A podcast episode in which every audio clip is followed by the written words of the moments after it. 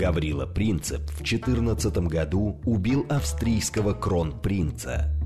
Так началась Первая мировая. Делом принципа стало освобождение Балкан от оккупации, актуальное и сегодня. Дело принципа. Авторская программа политолога Олега Бондаренко о современных Балканах и Европе. Дело, Дело принципа. Программа предназначена для лиц старше 16 лет. Добрый вечер, дорогие друзья. С вами я, Олег Бондаренко, и программа «Дело принципа», совместный проект радиостанции «Говорит Москва» и портала «Балканист.ру». А, конечно, на этой неделе мы не могли обойти тему Украины, хоть Украина к Балканам, в общем-то, и не относится, разве что на самом юге Одесской области уже, а, где начинается такое... Да и что еще, не Балканы, а только-только это, они где-то виднеются там вдалеке, эти Балканы. А вот. А, несколько новостей нам подарила эта неделя в связи с Украиной. Одна из этих новостей, а, вот буквально сегодняшняя, значит, а, консул Украины в Черногории, в Подгорице, написал а, в Фейсбуке пост о том, что а, на минуточку посольство Украины в Черногории организует антироссийский марш единения, да, а, и снабдил этот пост хэштегом «Россия должна быть уничтожена». Ну, через несколько часов, правда, он хэштег убрал. А, российское посольство направило ноту в МИД Черногории с просьбой усилить охрану нашего здания на случай провокации 19 февраля, когда запланирован этот самый марш единения. А, вот Мария Захарова на это отреагировала озабоченностью, как всегда.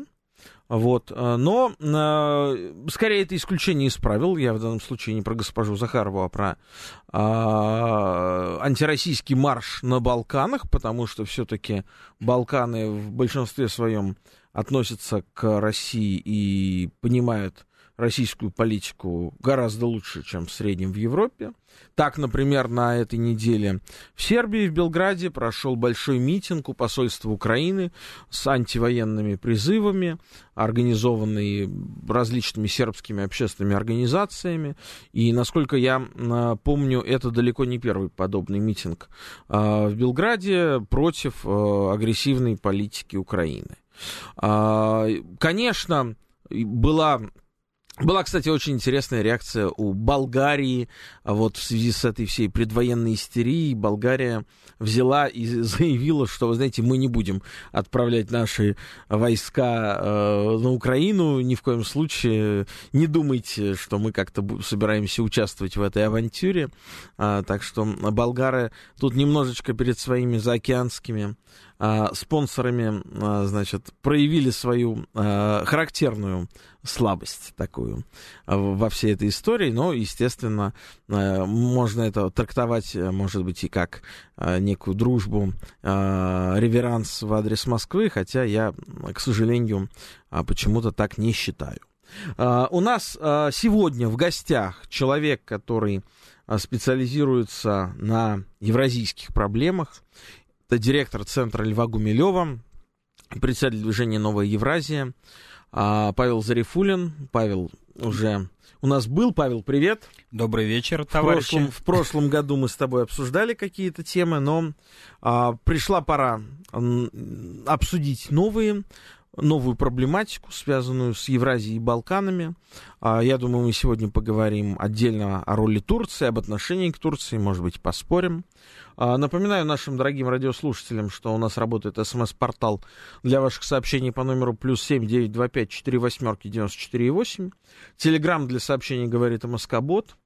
А если вы нас хотите не только слышать, но и видеть, пожалуйста, заходите и на, на Ютубе и найдете канал «Говорит Москва», а чуть позже начнем принимать ваши телефонные звонки по номеру 8495-7373-948. Паш, а, прежде всего, вот да, конечно, есть э, там э, глобально разные подходы к восприятию балканских стран а, в силу там разных исторических обстоятельств, и далеко не все из них а, были исторически союзниками России, а, пожалуй, разве что только Сербия была, ну, Черногория тоже, правда сказать, да, была союзником России всегда, всегда, вот сколько она существовала, всегда была союзником, никогда против России не выступала. Кстати, Черногория до сих пор, это смешной исторический казус, но это факт. Черногория до сих пор не имеет мирного договора с Японией. Как и Сербия. А как и Сербия, Сербия мне кажется, заключила. Нет, нет, нет. Ну, если может То быть... есть Черногория э, заступилась за Российскую империю, и объявила войну в Японии тогда, в 1905 году. Совершенно верно. И до сих пор не имеет а, мирного договора с Японией. Насчет Сербии надо уточнить, насколько я знаю, сербы все-таки с японцами заключили мирный договор. По крайней мере, в Белграде можно было увидеть а, подаренные Японии автобусы. Я это прекрасно помню. А, японские автобусы ездили по центру Белграда. Вряд ли бы они дарили автобусы, если бы у них еще даже номинально бы было состояние войны. Итак, а, есть подход, известный подход Федора Михайловича Достоевского, да, а, очень, очень такой а, неприятный подход для наших балканских братьев, да, потому что Федор Михайлович не пожалел слов. Кому интересно, может найти. Я сейчас могу тоже, чтобы не ошибиться, дословно воспроизвести а, то, что говорил Федор Михайлович Достоевский про балканские страны. Ну, в общем, он э, самым нелицеприятным образом их титровал и говорил, что, мол, обязательно э, они нас кинут. А, действительно, так в, и вышло. в отношении некоторых стран так и вышло. А, вот, но не всех. Но не всех. А в этой связи, вот э, мы видели ситуацию э, истерии, истеричной подготовки а, к такой псевдовойне, а, и разные страны в этой связи по-разному совершенно выступили. Ну вот, некоторые страны нас поддержали, а некоторые вот позволяют у себя какие-то марши единения проводить. На, тва, на твой взгляд, Паш, во всей вот этой истории, и даже так спрошу, случись вдруг что? Ну, не дай бог, да, все-таки действительно сейчас выросли очень высоко ставки, и может так случиться, что ружье таки выстрелит, которое висит на той самой стене. А вот как поведут себя наши европейские, да можно сказать, последние друзья, последние союзники России в Европе, потому что лишь Сербия и Босния и Герцеговина не ввели санкции, а, несмотря на все давление со стороны Запада на них, не ввели санкции против Москвы. Как выступят балканские страны? Ну, у нас есть исторические примеры, как они выступят. Как они выступили во Второй мировой войне, так и выступят и сейчас. И твой пример с Болгарией, он прекрасно ложится в эту канву, потому что Болгария умудрилась не отправить ни одного солдата вместе с войсками вермахта, просто они как бы сделали все, чтобы остаться относительно нейтральными, будучи союзниками Германии и не воевать с русскими. Как воевали румыны на нашей территории, мы тоже прекрасно знаем. Не, ну ты знаешь, в отношении болгар, извини, что перебиваю, у меня вообще э, есть один пример, есть только одна страна в мире, которая за две мировых войны э, успела повоевать с четырех сторон. Болгария. Это Болгария, Болгария да, да, да, да. Но Румыния тоже. То есть нет, она... нет, она в Первой мировой войне была за нас. Первую мировую за нас, а потом да. против нас.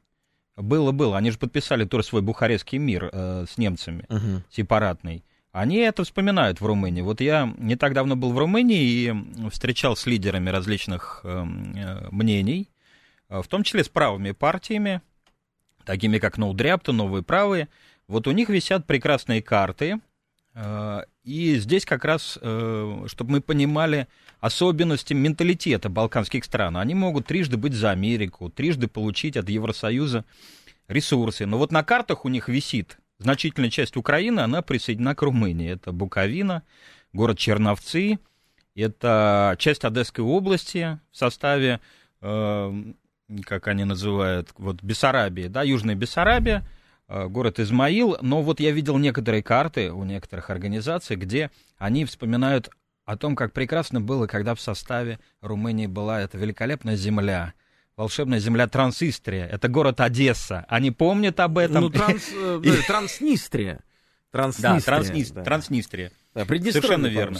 Нет, город Одесса был столицей этого прекрасного края. Ага, Они ага. помнят об этом до сих пор. И вот случись что с Украиной, дай бог или не дай бог, э, в Буковине сегодня у половины населения румынские паспорта, И если Украина посыпется, то румыны без всякого зазрения совести, будь там они члены НАТО, члены Евросоюза, пусть у них стоят там ракеты американские, они просто введут туда войска и поживятся, э, и, и заберут свое, как они считают. Вот это отношение балканских стран. Оно будет оппортунистическим, оно будет и вашим, и нашим. А, они э, с Россией воевать не собираются ни одна страна, они прекрасно помнят, чем это все заканчивалось, и э, они попытаются сделать хорошую мину при плохой игре и при плохой игре за, Запада всего остального и нагреть на этом руки. Это мы скоро увидим. Ну, э, считать ли Венгрию балканской страной, я в значительной степени идея Венгрии, я думаю, ровно такая же. Поживиться на этом кризисе и при возможности оттяпать Закарпатье, которое они считают своим. В какой-то форме. В случае развала Украины. А вот, кстати, интересно, если уж брать так Одесскую область, я там бывал в свое время и много ездил по ней, а там есть и, например, и болгарские села. Да-да-да, совершенно а, верно. На юге Одесской области, Буджак, а, и а, там много довольно болгар живет. Однако а, я не встречал а, никаких э, намеков из Софии, даже интерес, откровенно сказать, Болгарии к своим болгарам, э, проживающим в Одесской области, я не встречал. Хотя, может быть, я чего-то не видел и не знаю. Те болгары, которые живут в Южной Бессарабии, то есть вот на территории Приднестровья, Молдовы и Украины, они в значительной степени э, русифицированы, и они ориентируются на Россию. Да, да, это правда. И они считают себя, как бы, они, например, добились в Молдове, что поразило там всех, когда румынские националисты у власти ввели э, такую идею, что чем э, сколько, если большинство населения на какой-то территории, то только школы такие. Они хотели Э, тем самым румынские школы везде ввести, а болгары тогда взяли и закрыли у себя молдавские школы, потому что они сказали, что по закону у них никто не говорит на этом языке. И, как бы, э, ну, сорвали штамп такой, uh-huh. как бы. То есть они и, и открыли русские школы, соответственно.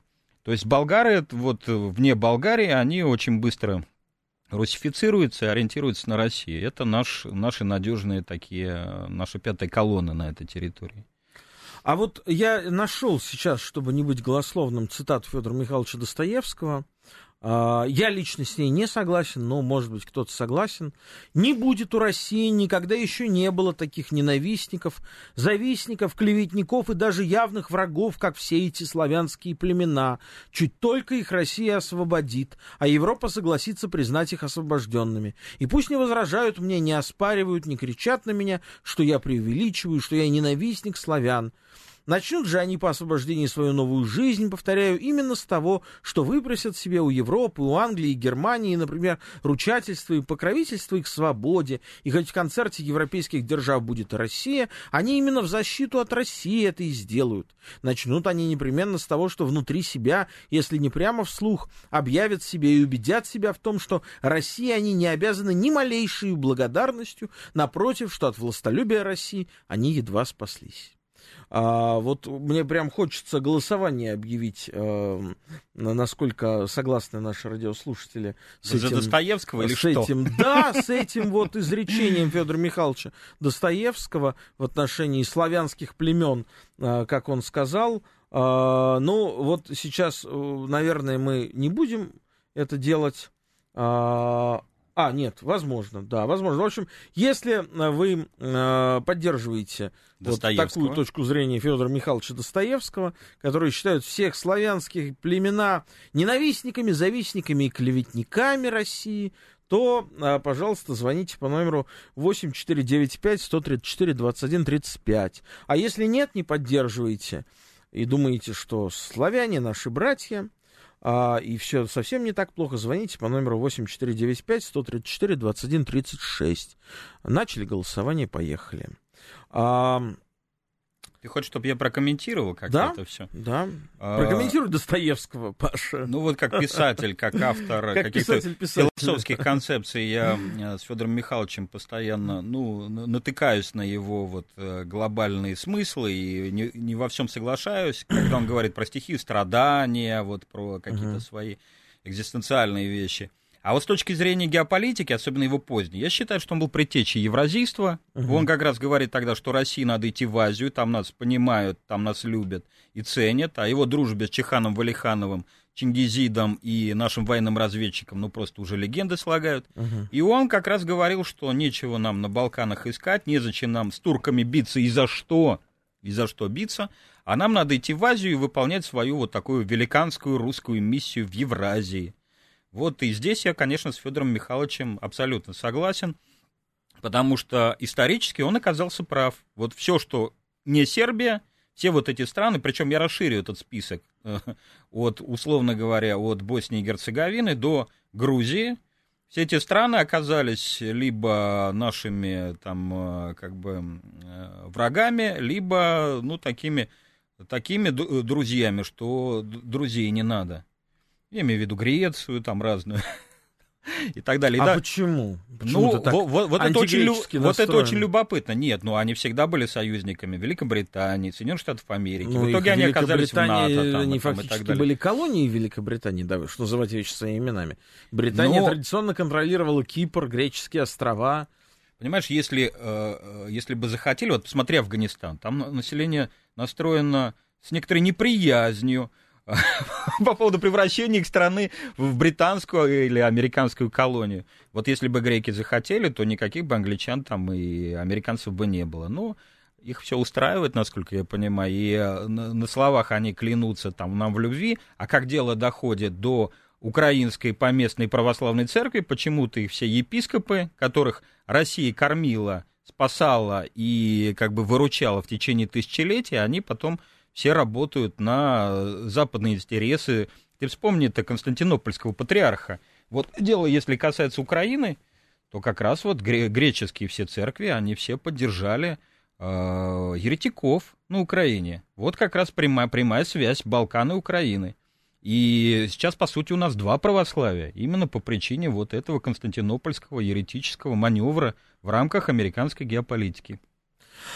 Ну вот ты затронул сейчас такую очень интересную тему, как раз э, так сложилось, я, э, я тут преподаю э, периодически в финансовом университете, и вот буквально сегодня на своем семинаре, э, рассказывая студентам про э, значит, связь государственных визитов официальных лиц России с э, бизнес-логикой и бизнес-поведением в этих странах, вдруг с неожиданностью обнаружил странную вещь.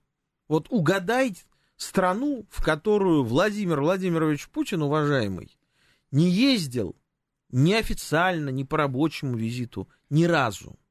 Ни разу с момента того, как взошел на престол российский. Ну давай соблюдем э, интригу, как бы да. э, соблюдем, соблюдем интригу. Скажи, куда он не ездил? А вот да, ин, ну тут интригу не получится долго держать, потому что он объездил весь мир с одной стороны, а с другой стороны он э, ни разу не приехал на Кипр. На Кипр. Что делать? Кипр, который очень, в общем, близок к России, новой России. Кипр, который совершенно православный, который не член НАТО, подчеркну, да, а, не член Шенгенского соглашения, член ЕС, но это, пожалуй, э, единственный член Евросоюза, в который вы можете влететь просто по обычному российскому паспорту, без визы, без ничего.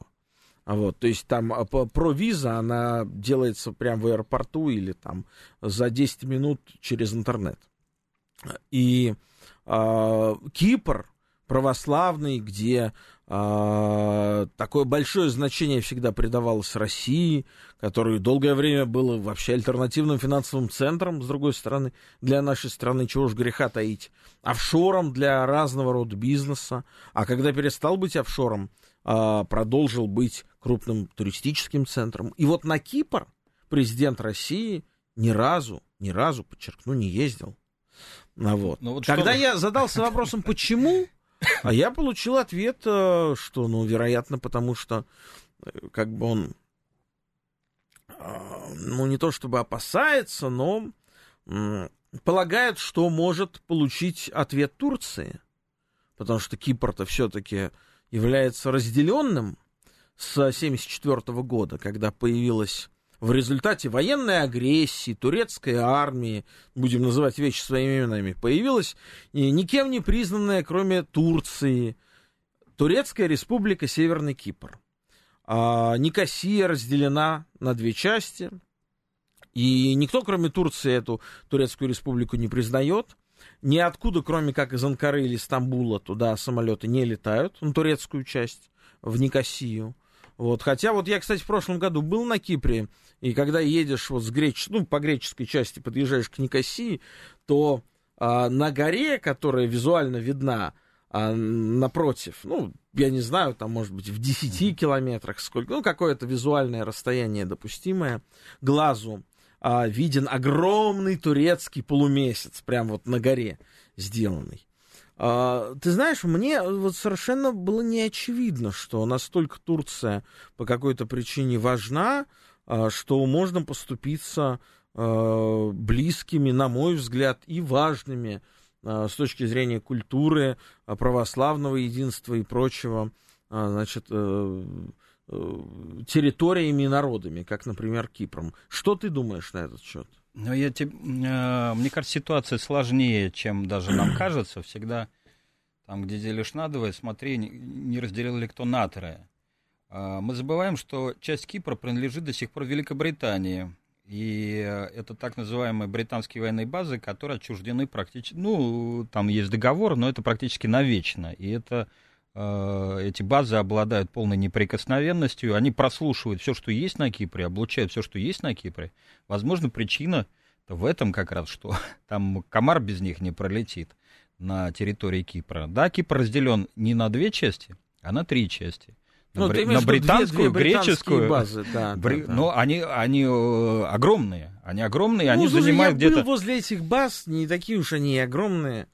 Там, возле одной из них, где нельзя останавливаться и фотографировать ничего, я принципиально остановился. Принципиально это сделал. Да, и пофотографировал, так что все а, это... Могу только догадываться о причинах, но знаю, что на одном из заседаний Совета Безопасности ООН Россия отклонила Э, вопрос э, как раз э, фактически поддержал Северный Кипр, что, что было шоком. Да, это было сделано 15 лет назад еще. Видимо, какая-то была договоренность с Турцией, то есть Россия играла разными руками, с разных, ну, точек, ты знаешь, с разных по сторон. поводу Турции, тут вот я тоже слышал такую версию, что, в общем-то, турки говоря о Крыме, они же занимают, пожалуй, самую агрессивную, ну, помимо Украины. На слова. Они занимают самую агрессивную позицию декларативном, на декларативном политическом э, уровне самую агрессивную позицию в отношении Крыма. Эрдоган просто слюной брызжет, когда говорит, что Крым это Украина, когда, хотя читается по губам, что он-то имеет в виду Крым это Турция, конечно. Потому что, ну, какая Украина в самом деле? Турция, я уверен, что и Эрдоган мечтает вернуть Крым. Так вот, и э, тоже есть такая версия, что э, могли бы турки признать Крым российским, если бы Россия признала Турецкую республику Северный Кипр. Да, почему бы и нет? А, здесь эм, такой момент, э, я, я сторонник этого момента, что турки — это соседи, с которыми мы будем жить всегда, да. У нас были с ними разные разборки, как сосед соседу, может там газету поджечь в почтовом ящике или приходили разборки. там... Мы 17 раз воевали Да, да, да, да, да. 17 раз? Но к этим людям Больше, всегда, можно, всегда можно сходить за солью, и они всегда дадут. И ну, вот может, как бы они не ругались по поводу Крыма, турецкий бизнес очень активно представлен, в том числе и в Крыму, и активно с Крымом работает. И это касается самых ну, разных какой сторон. Какой бизнес ты имеешь в виду? Турецкий бизнес. Ну, отдельно мы с тобой... Э, отдельно тебя, обсудим? Отдельно обсудим этот момент. А, с Турцией, как ни... Э, при всех э, различиях, при всех разборках, там, на Северном Кипре, в Сирии, в Карабахе, в Абхазии, всегда мы умели договариваться. И, и всегда с ними можно договориться. Ну вот и турки нам... не претендуют, они не приходят нас и не учат жизни, да.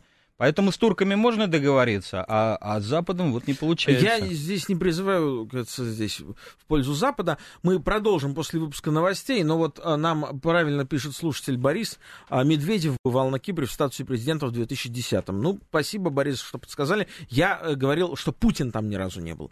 Продолжим скоро. Дело принципа. Авторская программа политолога Олега Бондаренко о современных Балканах и Европе. Дело принципа. Продолжаем наш эфир с Павлом Зарифулиным, директором Центра Льва Гумилева и руководителем движения «Новая Евразия». А, программа «Дело принципа» совместный продукт радиостанции «Говорит Москва» и портала balkanist.ru. А вот а, продолжая нашу тему а, поведения балканских государств в контексте украинского псевдокризиса, следующая новость. Посол России в Боснии и Герцеговине Игорь Калабухов аргументированно поставил на место временного поверенного в делах США в этой балканской стране Дебору Минутти, которая подготовила и распространила опус относительно роста напряженности между Украиной и Россией. А дальше идет цитата. «Госпожа Минутти ссылается на порядок, основанный на правилах, заметил высокопоставленный российский дипломат, но даже эти пресловутые правила предполагают, что дипломат, аккредитованный в стране пребывания, обычно занимается этой страной. Комментировать ситуацию в другой стране – дурной тон». В общем, речь идет о том, что американцы а, пытаются обвинить Россию значит, в лице российских представителей, в данном случае в Боснии и Герцеговине, в а, кризисе на Украине. А, вот. И посол продолжил. Если бы я последовал правилам госпожи Минути, то мог бы сказать, что Америка глубоко российская страна, в которой черное и цветное население подвергается дискриминации и эксплуатации, где буквально до смерти наступает ему на горло. Что Америка кладбище, на котором сотни тысяч людей умирают от опиоидной эпидемии, которую сознательно подстрекает большая фарма, подсаживающая испытывающих страдания граждан на смертельные наркотики. Это цитата из российского посла. А, что Америка глубоко средневековое общество, в котором женщины до сих пор борются за право на аборт. А, что Америка это фатально разделенная страна, в которой давным-давно умерла американская мечта, и социальные лифты работают только в зависимости от цвета кожи, гендерного, и язык не поворачивается небинарного фактора. Вот. Хотите пример? Пожалуйста. Это продолжает а, Игорь Калабухов, российский посол в Боснии и Герцеговине. Как сказал президент Байден, новым членом Верховного суда США должна быть обязательно чер- черная женщина. И при всем этом Америка верует в собственную исключительность, мнит себя светочем демократии, позволяет бесцеремонно устанавливать правила поведения всему миру. А, в общем... Сколько талантов в нашем МИДе было сокрыто да, до сегодня. Да, да. Ну, а недавно же российский посол в Швеции, не будем его цитировать, что сказал. Нет, здесь-то с а, господином Калабуховым я, может, и согласился. Он же это говорит со слагательным наклонением из серии «Если бы я был английской королевой, я бы делал так и так». А в данном случае он проводит параллель. Если бы я а, вел себя, как ведут американские дипломаты, я бы сказал то-то и то. Это такая Филиппика, Филиппика полноценная. Да. Но видишь, да, мы да, уже да. возвращаемся к каким-то азам софистики в дипломатической, а, в, в, в, в дипломатии, дипломатическом этикете. А для меня, как для любителя софистики, это приятно. По крайней мере, а, мы немножечко, а, может быть, вернем нашу дискуссию на какой-то уровень достойной дискуссии. Я на это надеюсь, мне хочется на это надеяться. Значит, Павел, важный, важная дата случилась, прошла мимо нас, прошла на прошедшей неделе, пять дней назад. 12 февраля было ровно 20 лет с того момента, как в 2002 году в Гаагском трибунале начался процесс над экс-президентом Югославии Слободаном Милошевичем. Слободана Милошевича обвинили сразу по восьми пунктам тогда от организации военных преступлений во время гражданской войны в Боснии и Герцеговине до этнических чисток мирных албанцев Косово. Однако приговору не суждено было состояться, подследственный внезапно умер спустя 4 года в своей камере. По официальной версии от сердечного приступа, хотя многие считают, что Милошевича отравили. А, как ты оцениваешь во-первых, фигуру Слободана Милошевича спустя 20 лет после вот, его уже отбытия в Гаагу. А, как ты оцениваешь спустя 20 лет после начала этот процесс а, судебный над Милошевичем? И для кого на самом деле, на твой взгляд, а, для кого строился и на кого был рассчитан Гаагский трибунал? Я рассчитываю, э, воспринимаю э, Слободана Милошевича как совершенно героического, великого человека. Бытность Сербии я ездил в город Пожаревац, в его родной город. Пожаревац. пожариваться, да. И как бы, ну и возносил цветы на его могилу. Потому что я знаю, э, вот что, что это такое, и представляю прекрасно, что такое быть героем, э, героем Востока, Восточного блока. Он, я думаю, находится в одном ряду с такими людьми, как Хоннекер, Наджибула, который вот когда рухнуло все, когда рухнула гигантская система, создававшаяся десятилетиями, ну или, может быть, столетием даже, да, а он стоял, он э, охранял свой народ, он э, даже сопротивлялся, он бился.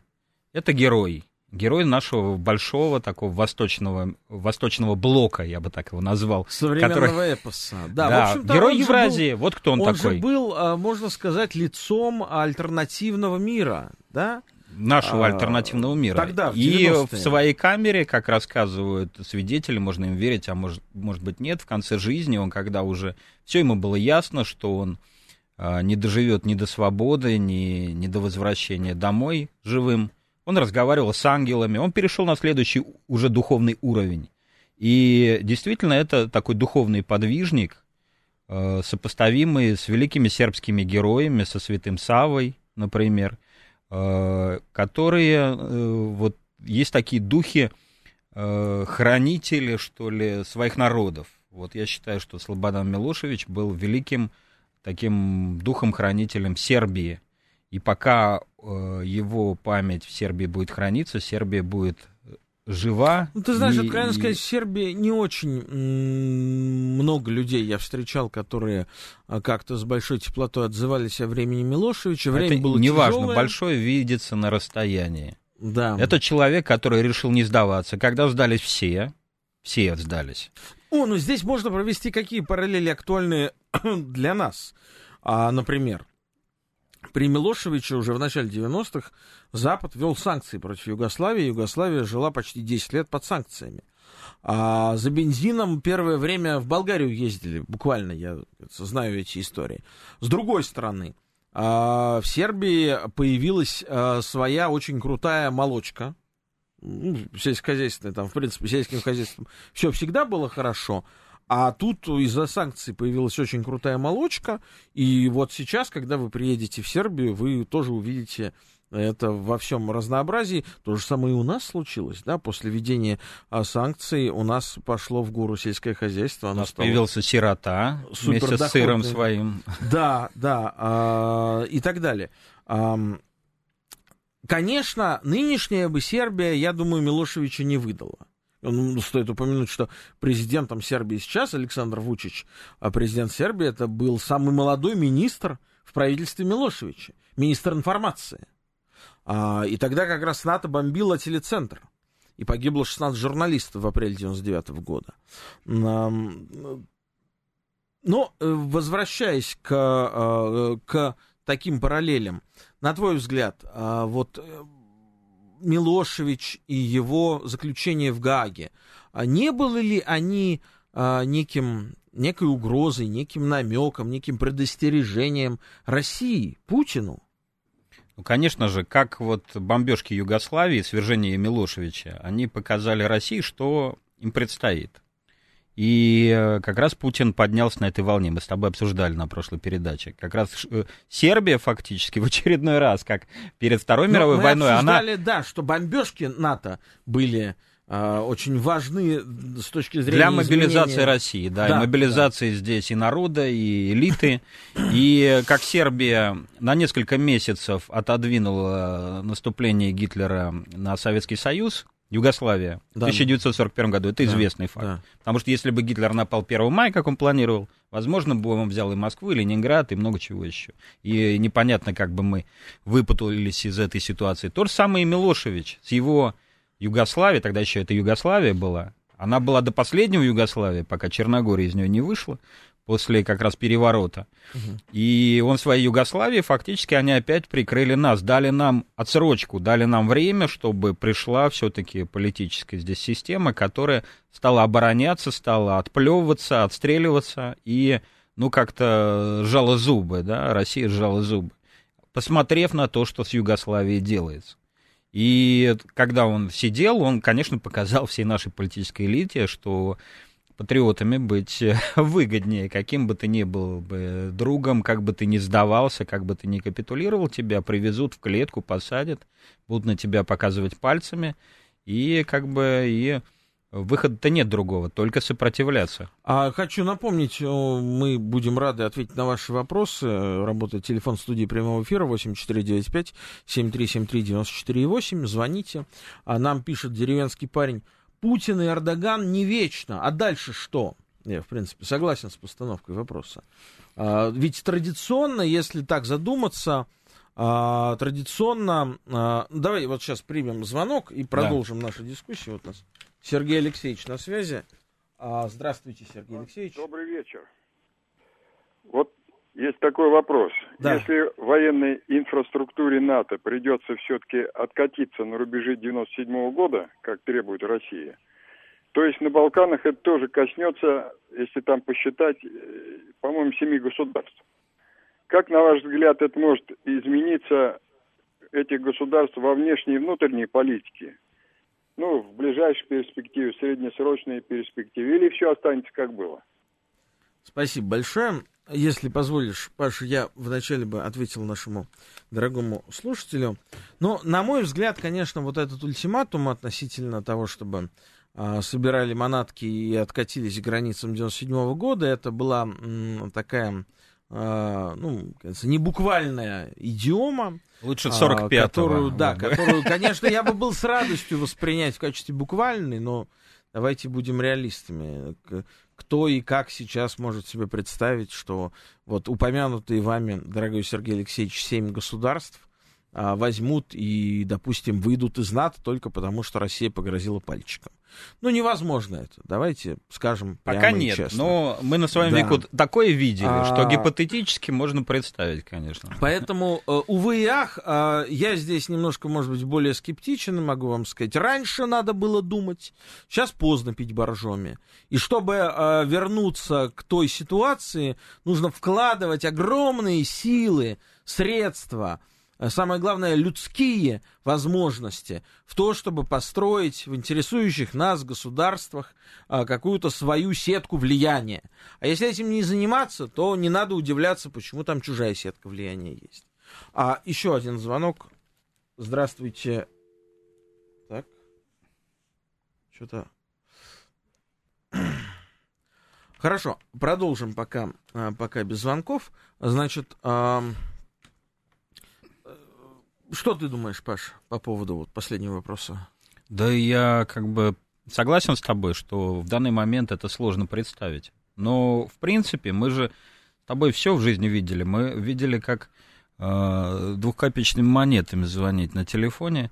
Или еще было время такое, что не, вот я недавно в проекторе, на проектор показывал с телефона фильм, да, а ты мог представить, что раньше с диафильма на теле, через телефон вот этот можно было а, на диафильм фильмы показывать. То есть мы, мы, мы видели несколько технологических укладов, несколько геополитических укладов. Я был бы рад, что мы бы с тобой хотя бы через несколько лет или через 10 лет увидели бы возвращение э, границ Советского на правильное Союза. место ну, ну, Восточного блока всего нашего. Здравствуйте чему-то надо стремиться же, да? Да. Но ну, я вот после, э, вслед предыдущему вопросу такую рискованную параллель э, и ни в коем случае, я патриот и уважаю Владимира Путина, но вот со времен Милошевича видим такую линию. Милошевич, Хусейн, Каддафи, э, чуть было не, не Хафез Асад. Вот я думаю, что э, у нашего президента нет другого выхода, кроме сейчас борьбы, потому что если эти доберутся до, до России, то неизбежно на, ну, все наши патриоты пойдут, э, ну, ну, сами знаете куда. Поэтому нам один выход только сопротивляться и, и идти до конца. Ну, пасаран, как говорится. Спасибо. Спасибо. В НСРМ хочется ответить. Да, партия МРТ. Патрия Муэрте. Патрия, не партия, патрия. Родина, да, да, да, а не партия. Родина, а не партия. Да. А, но, э, да, наверное, вы правы. Э, к сожалению, вы не представились. Не, не могу вас назвать по имени, уважаемый радиослушатель. Наверное, вы правы. А, если есть еще звонки, пожалуйста, звоните. Ваши сообщения присылайте по смс плюс семь девять два пять четыре восьмерки девяносто четыре восемь. Телеграмм для сообщений говорит о Москобот. А, я вот какую мысль хочу очень важную, на мой взгляд, еще озвучить. Мы с чего начали? а, балканские страны в украинском кризисе. А, но если так всерьез задуматься с точки зрения акторов, а кто, собственно, является, был, сегодня является и будет акторами главными на всем этом пространстве, а, от Украины до Балкан? Да? Понятно, что это Россия, а, которые пытаются максимально вытеснить это всюду. И вот уже чуть ли не прямым текстом Европа и Америка говорят, что Балканы должны модерироваться Западом, а не Россией и так далее. Ну, мечтать не вредно. Я вам как балканист могу сказать. Вот. А с другой стороны, Турция. Была, есть и будет там Турция. Да, ты прав, наш сосед, которому можно сходить за солью. Но я повторюсь, не факт, что соль не будет отравлена. Я не являюсь большим симпатизантом Турции и турецкой политики. Да, Владимир Ленин дружил с великим Кемалем Ататюрком, который создал светскую турецкую республику, которую мы ее знаем, но причем здесь сегодняшний день. Да? И Эрдоган не Ататюрк, и Путин не Ленин. И Советский Союз больше не существует, и Турецкая республика все больше и больше напоминает Османскую империю, которая воссоздает Великий Туран. От э, Сараева, в буквальном смысле, да, до Бишкека. И мы все это видим, как это все происходит. И происходит эта борьба. И я был бы рад, если бы Турция была союзником России. Но как балканист, опять же, Паша, я тебе могу сказать, просто перечислить э, там с десяток фактов, которые прямо будут говорить о том, что Турция работает против России. В Молдавии работает против России, спонсирует Гагаузию, единственно контролируемую автономию Молдавии, э, где воспитывает своих студентов э, в Гагаузском университете, э, делает большие инвестиции в инфраструктуру, строит единственный порт для Молдавии Джорджулешты на Черном море, которая потом сама будет контролировать там. Это вообще отдельную программу нужно посвятить тому, какие инвестиции Турция делает в Гагаузии, маленькой, крошечной Гагаузии, просто по факту того, что... Где православные люди, кстати, живут, да, но просто они с турками единокровны, да, гагаузский язык — это практически турецкий язык. А в Сараево, в Боснии и Герцеговине, Турция практически в открытую пытается модерировать политический процесс. Когда э, три государствообразующих народа Боснии и Герцеговины, башняки, которых там большинство уже, хорваты и сербы, не могут найти общий язык, что они делают? Они летят в Анкару к султану Эрдогану. Это правда. И султан Эрдоган с распростертыми объятиями их принимает, Бакир Изетбегович, сын Али Изетбеговича, создателя Боснии, значит, солирует на этих встречах. Александр Вучич а, тоже, в общем, так пытается солировать, в общем, довольно успешно. Сербы всегда были очень лояльными, да. подданными турецкого султана. Вот. Можно вспомнить эти э, ну, времена. Э, слушай, я тут в прошлом, прошлым летом был в Сербии, глазам не поверил, еду из аэропорта в такси в Белград, в центр города, вижу рекламный щит ну, я по-сербски-то и говорю, читаю свободно, там написано, ну, турецкий флаг, все дела, значит, поздравляем со 140-летием установления дипломатических отношений Турции и Сербии. Я думаю, вот же,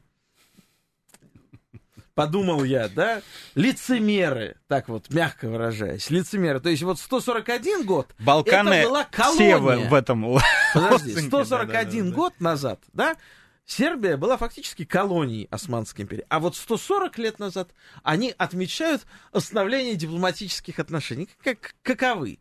Вот. А, ну, а ухожу, ушел от темы. Угу. Можно много-много еще примеров приводить, как Турция в Македонии очень активно работает в Скопье. А, не просто работает в Албании, потому что там есть как бы свои игроки. Но когда Эрдоган приезжал в Косово, он говорил, Косово это Турция, ему аплодировали. Просто стоя аплодировали. А когда Ангела Меркель э, запретила Эрдогану в Германии проводить общий европейский слет турок, Эрдоган тут же передоговорился и в Сараево провел э, общий европейский слет турок. Uh, и, и я, я не специалист по Средней Азии, но вот во всех этих событиях, которые недавно там происходили, от и будут происходить сейчас в Туркмении выборы 12 марта президентские, а турки очень внимательно следят за Туркменией. Там мало населения, там живут турк, турк, как турки говорят, туркоманы, да, тюркоманы, туркмены фактически одно и то же. А, и там огромное количество газа. Огромное количество газа. А, и так, вплоть до Киргизии. В Казахстане турки имеют огромные интересы. А, в Киргизии. Во всем, во всем, во всех этих странах турки являются прямыми оппонентами России и российской политики. Как с этим быть, Паш? Слушай, ну э, ты э, не, не ставь меня главным адвокатом господина Эрдогана, я им не являюсь. Я прекрасно отдаю себе отчет, что мы будем соперниками в многих регионах, во многих странах. Э, у, у турок своя история, очень славная в прошлом история. И так или иначе они будут центром многих стран и многих миров, от Балкан и до Центральной Азии, до Африки, и везде будут лезть, и везде будут участвовать. Я просто хотел сказать, что это не главная цель. Не надо вот как сейчас у нас опять какие-то люди выступают, опять вернуть Стамбул, они собираются. Вот Романовый лоб свой разбили об этот Стамбул, наплодили кучу вот этих стран, пауков, которые в Россию плюют с огромным удовольствием. Грузия, Болгария, Румыния, Греция, это же все плоды нашей геополитики и борьбы с турками. Как бы не сделать хуже в этом направлении? С турками можно договориться. Турки не требуют а, с нас креста снять, да, они не требуют сменить нашу идентичность. А то, что как бы, ну, они работают с тюркскими странами на всем пространстве Евразии, так пусть и Россия работает в этом направлении. Мы тоже в значительной степени тюркская страна. Вот турки опубликовали карту 10 тюркских республик в составе России. И у нас возмутились наши патриоты, да как они смели публиковать? Так это же радость, что у нас есть 10 тюркских республик в составе России. Или сколько бы их ни было, да, и множество тюркских народов. И Россия в значительной степени страна и славянская, и тюркская. И э, мы э, в Центральной Азии прекрасно сотрудничаем, мы работаем. Я считаю, что с турками договориться всегда мы можем. Вот это моя такая идея. А с Западом мы договориться не сможем никогда. Поэтому Турция это ложная цель. Нас пытаются с ними стравить в жестком противоборстве. Опять как бы, чтобы искры полетели, чтобы мы там где-то сцепились. А почему ты считаешь, что мы с Западом не сможем договориться? В данной ситуации точно нет. Потому что они требуют капитуляции от нас. Они требуют безоговорочной капитуляции. И что-то, может быть, изменится со временем, но сейчас мы договориться с ними не сможем в ближайшей исторической перспективе. А с турками сможем, и президент наш показывает, что это уже делается, и если бы мы не договорились, мы бы воевали с ними в Сирии, в Карабахе, в Крыму, ну, где ну, угодно. Местами мы и воевали, и турки сбивали наши самолеты, а мы ну, и наши долбили Идлиб, там э, из артиллерии. Э, но в итоге, в итоге решили вопрос и, и будет решаться и далее. И все наши, как ездили в Анталию, всем составом, всем нашим колхозам, все и Но будем это ездить. Же практически, мне и кажется, будем я ездить. прекрасно помню, это был 20-й год, когда а, вот вся эта пандемия, а, не к ночи будь помянута, началась, и в какой-то момент, в августе, что ли, это было в июле, это было в июле, открыли Турцию, а самолеты вообще никуда не летали, то есть в принципе. Вот, и можно себе представить, как народ соскучился по, по а, возможности поездить куда-то, тем более на море, тем более в теплые, значит, а, Средиземное море окунуться. И это же было ну, явно таким подарком Эрдогану, что вот на, брат Эрдоган, держи, сейчас тебе а, русский Ванька привезет Это было подарком мешок с деньгами. русскому народу и турецкому народу, которые прекрасно, русские прекрасно отдыхают, а турки прекрасно продают мороженое. Ну, русские умеют отдыхать много где. А здесь было целенаправленно, как вот открыто окошко, давайте, поток пошел, вперед. Вот, вот мой тезис, Турция не враг. Турция не абсолютный наш Хотел враг. бы я согласиться это наш, с этим э, тезисом, где, где-то наш противник, где-то партнер, с которым можно найти общий язык. Это был Павел Зарефулин, директор центра имени Льва Гумилева, председатель движения «Новая Евразия» в программе «Дело принц». Послушайте нас по четвергам в 9 вечера. Будьте счастливы.